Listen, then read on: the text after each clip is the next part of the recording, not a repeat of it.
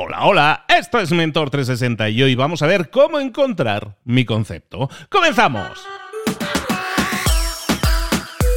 Buenas a todos, soy Luis Ramos, esto es Mentor 360. Aquí estamos de nuevo toda esta semana hablándote de redes sociales. Y hablándote, ayer hablábamos con nuestra mentora, en este caso con Belu, estábamos hablando de cómo desarrollar marketing de contenidos, de cómo los contenidos nos pueden ayudar a posicionarnos, nos pueden ayudar a mejorar nuestro posicionamiento de marca personal, también de marca empresarial si la tenemos, también de productos o servicios y también para vender más. Pero claro, nos encontramos que mucha gente dice, bueno, ya, no a mí ya me gustaría empezar, pero no tengo claro el enfoque no tengo claro el concepto. Y de eso vamos a tratar hoy. Hoy traemos a un mentor, vamos a Alemania, nos lo traemos, bueno, vive en México, pero es alemán, se llama Jan Bonensteffen, o Jan el Güero, como es muy conocido en, todo México. Y Jan es un expertísimo, sobre todo en, en creación de contenidos en YouTube, pero sobre todo enfocándose en creación de contenidos virales.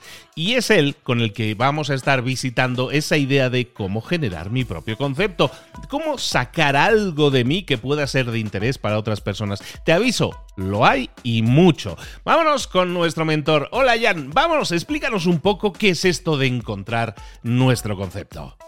Ok, sí, eso siempre es el primer hito a la hora de empezar en YouTube, ¿no? Eh, mucha gente quiere comenzar, o no solo en YouTube, en general, en las redes. Mucha gente quiere empezar en redes y ya tiene como sueltas ahí unas ideas, pero realmente les cuesta aterrizarlo a un concepto viable que es también ejecutable y que a ellos les gusta por un lado, pero también tiene que tener potencial. El Ben Horowitz, el inversor estadounidense, una vez dio, creo que en Stanford, un discurso muy famoso donde dijo, don't follow your passion, no, o sea, no sigas tu pasión, sigue tu contribución al mundo, ¿no? Porque si no, todos nosotros siguiéramos nuestra pasión, está bien, pero sería un poco como en la voz de México, en la voz de Alemania, en la voz de España, ¿no? Que, que ahí siempre en las primeras rondas vemos que mucha gente que les encanta cantar, pero pues no es su contribución al mundo, ¿no? Eso justamente también es muy importante a la hora de considerar cuál debería ser tu concepto si quieres crear contenido en redes sociales. El mejor consejo que siempre doy a la gente creo que es basa tu concepto en tus ventajas injustas. Entonces ahí uno podría preguntar, ¿qué son estas ventajas injustas? Ventajas injustas es algo que ayuda mucho a tu, bueno, viene del idioma de los negocios, ¿no? En los negocios es eh, una ventaja injusta, es algo que ayuda mucho a tu negocio, pero no puede ser replicado fácilmente por otro. Si lo traducimos al mundo de las redes sociales, sería algo que ayuda mucho a tu canal, a tu contenido, pero no puede ser replicado fácilmente por otros. Entonces, ¿cómo encontramos nuestras ventajas injustas? ¿no? Con eso ya muchos se topan con el primer reto porque dicen, ah, es que no sé, realmente no siento que soy especial, que no tengo nada que contribuir, que soy uno de en un millón como yo, hay millones otros. Sí, a veces tenemos perfiles parecidos, pero vale la pena mencionar que todos nosotros como estamos aquí somos únicos, como tú, como yo, no hay ninguna otra copia en el mundo, ¿no? Entonces, ¿cómo creo estas ventajas injustas y cómo encuentro esta voz única que a mí me defina? Ahí tengo un acrónimo que yo doy a mis alumnos para que hagan en cada una de esas categorías una lluvia de ideas y el acrónimo es CREA, C-R-E-A. El C capital y bienes, obvio, ¿no? Si, si ya nací rico, ¿no? Pues eso obviamente es una ventaja súper injusta. Si nací en circunstancias mejores que otros, eso también es una ventaja injusta, porque lo puedo reinvertir tal vez en formación, tengo más acceso a eh, tal vez equipo de grabación, eh, tengo más alcance de estatus. Entonces casi no me gusta tanto indagar sobre el sé tanto. Digo, para estar completo, pues háganlo, ¿no? Chequen qué tienen ahí que pueden usar pero lo realmente lo interesante es el R, E y el A. El R, ¿qué es eso? Son las relaciones, lugares, experiencias. ¿A qué personas, lugares, experiencias de interés tienes mejor acceso que otros? Hay un canal, se llama Jim Kay, un preso en, un, en el mundo real. Es un preso en los Estados Unidos que no sé cómo lo consiguió, pero empezó a hacer su canal sobre la vida de, de un preso en los Estados Unidos. Normalmente uno pensaría, ah, es una situación desafortunada para él. Pues la que es, pero las redes están llenas de personas que convirtieron esa desventaja en una ventaja injusta porque causa morbo, causa curiosidad en la gente, ¿no? Pero también se puede traducir a muchos otros conceptos, ¿no?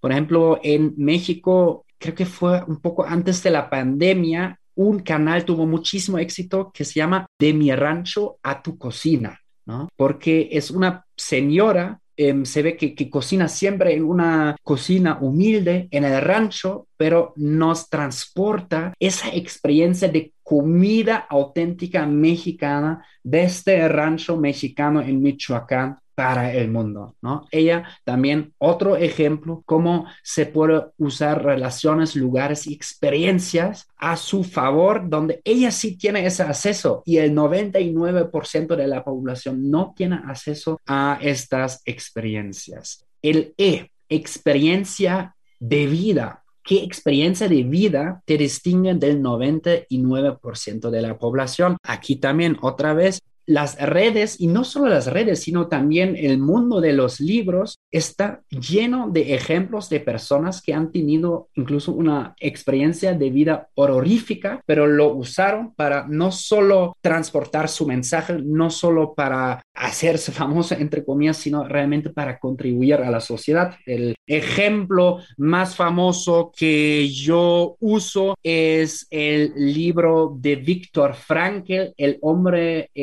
en busca de sentido, ¿no? que él ha vivido estos horrores del terror nazi en los campos de concentración, pero su contribución al mundo fue justo eso después de haberlo em, sobrevivido, de escribir este libro y de escribir su día a día en el campo de concentración. Desde un punto de vista, él era psiquiatra, ¿no? ¿Qué experiencia de vida te distingue de, de, resto? ¿Qué algo especial que te pasó? Puede ser bueno o puede ser malo, como ya vimos, ¿no? Lo importante es que te marcó. Intenta realmente evaluar qué de tu experiencia normalmente causa mucha curiosidad a otros, ¿no? Por ejemplo, cuando te presentas en un círculo, hola, yo soy eh, tal persona, me dedico a esto. Normalmente casi todos nosotros vemos ciertos patrones cuando ya empezamos a desarrollar una conversación con otras personas que vemos patrones respecto a preguntas recurrentes que nos hacen. Eso puede ser un excelente índice de dónde podríamos arrancar sobre la experiencia de vida.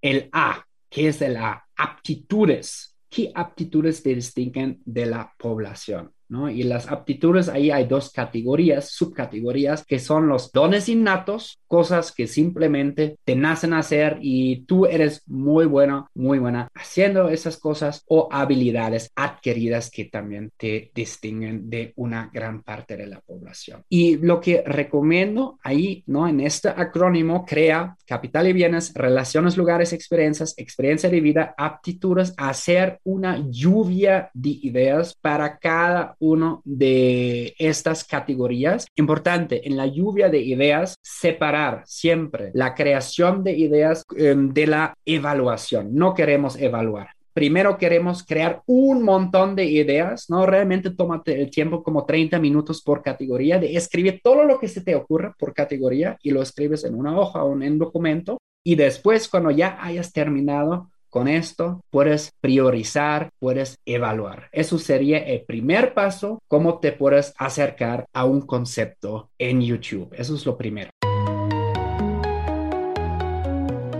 Y aquí en este caso que estás hablando de, estamos hablando de ventajas injustas, de cosas que ya tienes, ¿no? Que cosas que posees y las estamos clasificando, capital, relaciones, experiencias o aptitudes.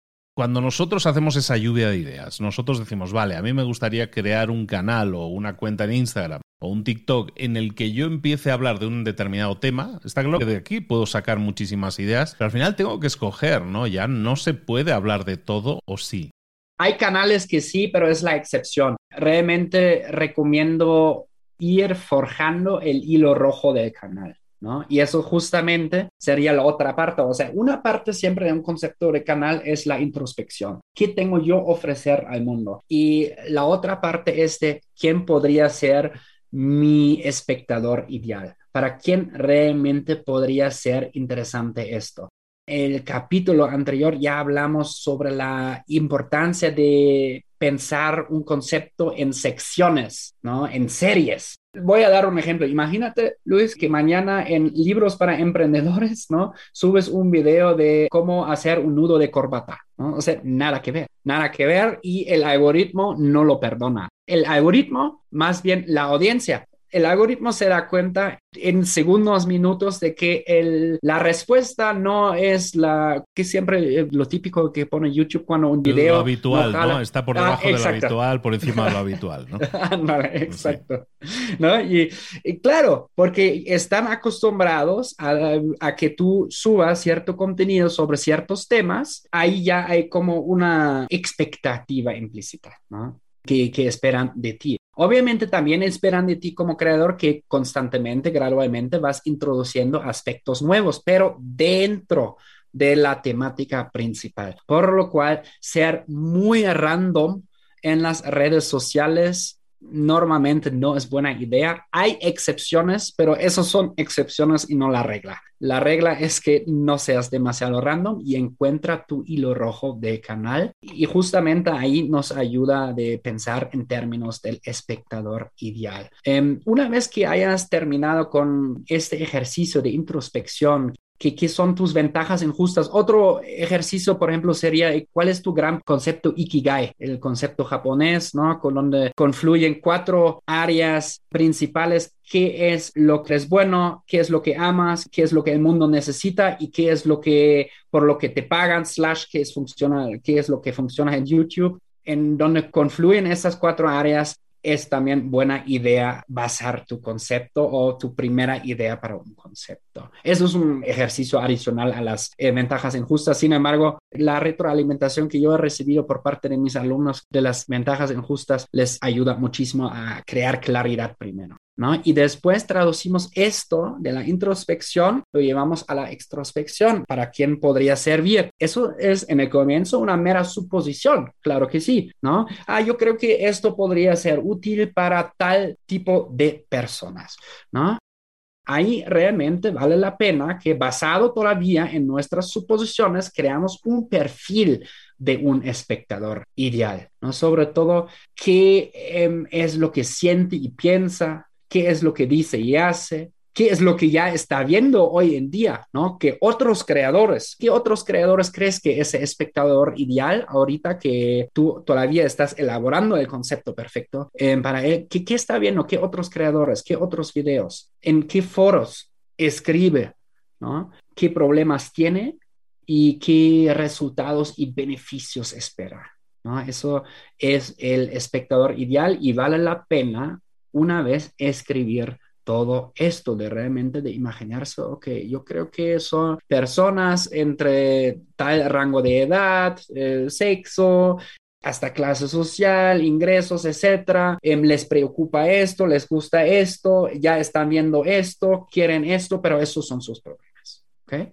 Suposición, todavía, es una suposición. Después en el siguiente paso se trataría de verificar esa suposición. Y la mayor manera eh, es súper rápido hoy en día de cómo podemos verificar esa suposición. Ni siquiera necesitamos subir contenido nosotros, o sea, obviamente lo podríamos hacer, pero también podríamos ver en los canales donde nosotros suponemos que ya está viendo, nos metemos a los comentarios y leemos los comentarios, no realmente es un ejercicio que tenemos que hacer, pero ese ejercicio es un activo que vamos a poder usar durante toda nuestra carrera como creadores de contenido. Tengo alumnos que dicen, no, no manches, eso me abrió los ojos. Luego veía patrones en los comentarios que escribía la gente, siempre escribía lo mismo, decía, ¿no? Y realmente es así, o sea, si, vemos muchos comentarios en YouTube, vemos que ciertos comentarios reciben muchos likes, ¿no? Y, o sea, es decir, que gente piensa igual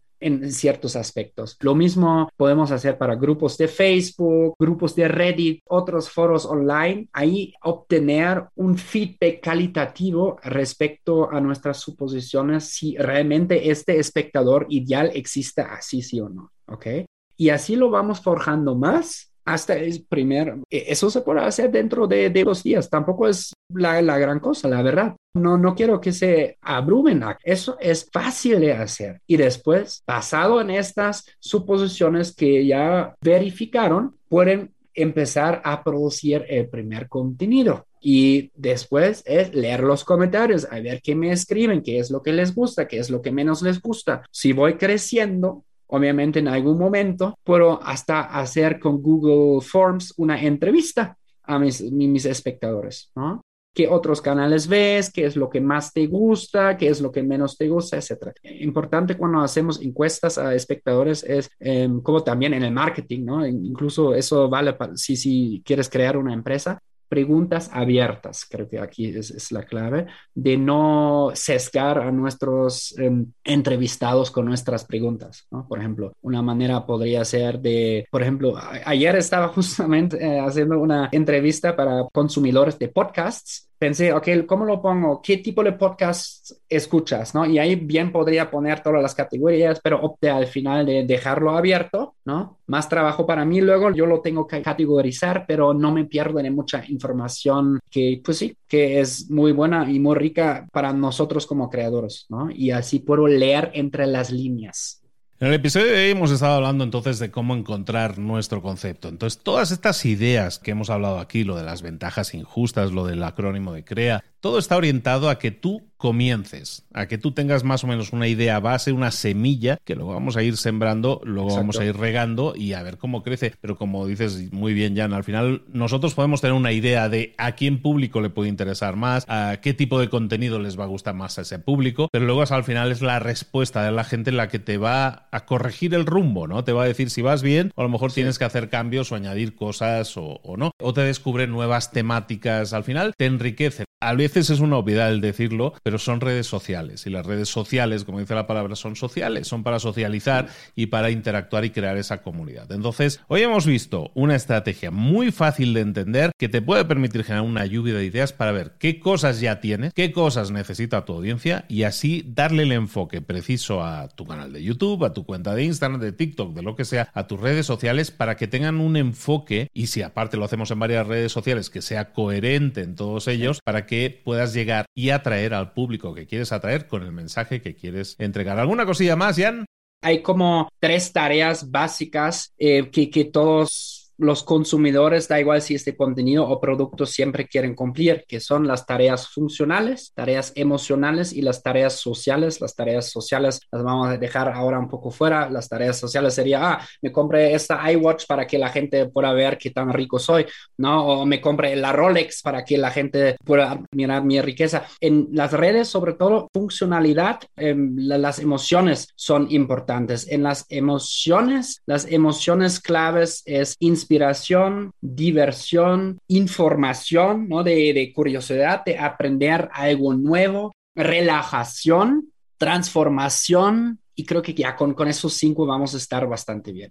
Pues ahí lo tienes, un montón de claves que estamos viendo para que comencemos. Al final lo que buscamos es empujarte a que empieces a crear contenido, porque estás aquí consumiendo contenido que yo ya te veo que estás aquí escuchando, pero que no ponemos tanto en práctica. Y si lo hacemos, podemos crear, empezar a crear esa comunidad. También tener un canal y una forma de expresarnos y hacer llegar al mundo. Eso en lo que nosotros podemos aportar, podemos sumarle a esa persona para conseguirle una transformación. De eso se trata todo esto. Crear comunicación, crear comunidad, tener interacción y de esa interacción crear nuevos contenidos que, como vemos, eso lo podemos traducir a una cuenta de un negocio, lo podemos traducir a una cuenta de una marca personal, lo podemos traducir a alguien que simplemente quiera expresarse y hacerlo de la forma adecuada, atrayendo al público adecuado. ¿Y en dónde te podemos localizar y saber más de ti? Me pueden encontrar eh, como Jan Bonsteffen en YouTube. Eh, apenas voy lanzando ese canal, de hecho, eh, que trata justamente sobre todos estos temas. yo he tenido muchos canales antes, entre otras cosas, Güero Güero TV, Jan el Güero, donde se trataba más de blogging, de videos de comida, pero realmente como Jan Bonsteffen en YouTube, eso es como mi, mi vehículo principal para este tipo de mensajes y ese tipo de, de conocimiento que voy compartiendo. Para todos vosotros que queráis que empezar a crear contenido y hacerlo de forma estratégica, os conviene mucho localizar, tener en el radar a nuestro amigo Jan. Jan, muchísimas gracias. Nos vemos.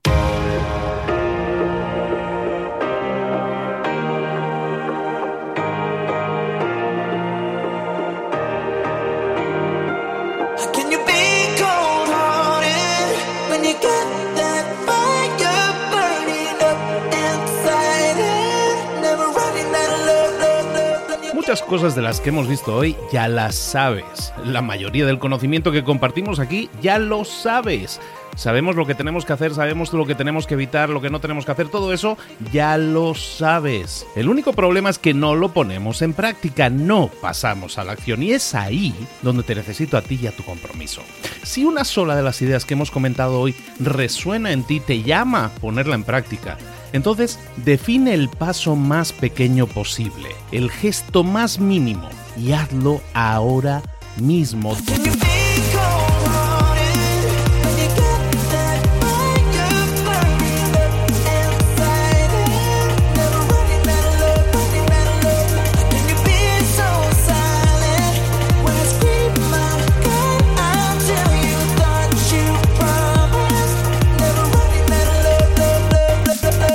Hablo de crecimiento personal, pero también de crecimiento profesional. Expandir tu red de contactos, mejorar tus relaciones con los demás, aprender alguna cosa nueva, poner en práctica una pequeña técnica que te ayude.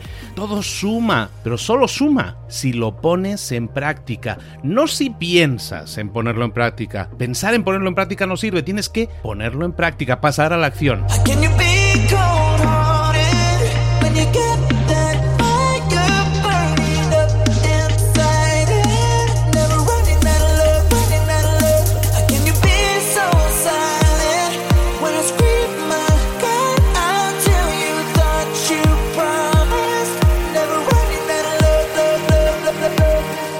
Acuérdate de este ingrediente secreto también. El ingrediente secreto es la actitud. Tu actitud. Tu actitud transmite. Si sales a la calle con ganas, la gente lo va a notar. Si sales a la calle sin ganas, la gente también lo va a notar. El mundo está ahí fuera, te está esperando, por lo tanto sal ahí fuera, sal a la calle y sal con ganas, sal con actitud. No esperes a mañana, ya sabes lo que tienes que hacer y ya sabes que lo puedes hacer hoy. No veas pasar la vida, vive la vida. Tienes las mismas 24 horas que tienen los demás, haz que valgan la pena. Entrega en estas próximas 24 horas tu mejor versión. Te esperamos aquí mañana para continuar creciendo. Te esperamos aquí mañana con más mentores, pero el día de hoy está completito delante de ti. Así que ponte en pie pisa fuerte, respira hondo, sal ahí fuera y conquista tu día.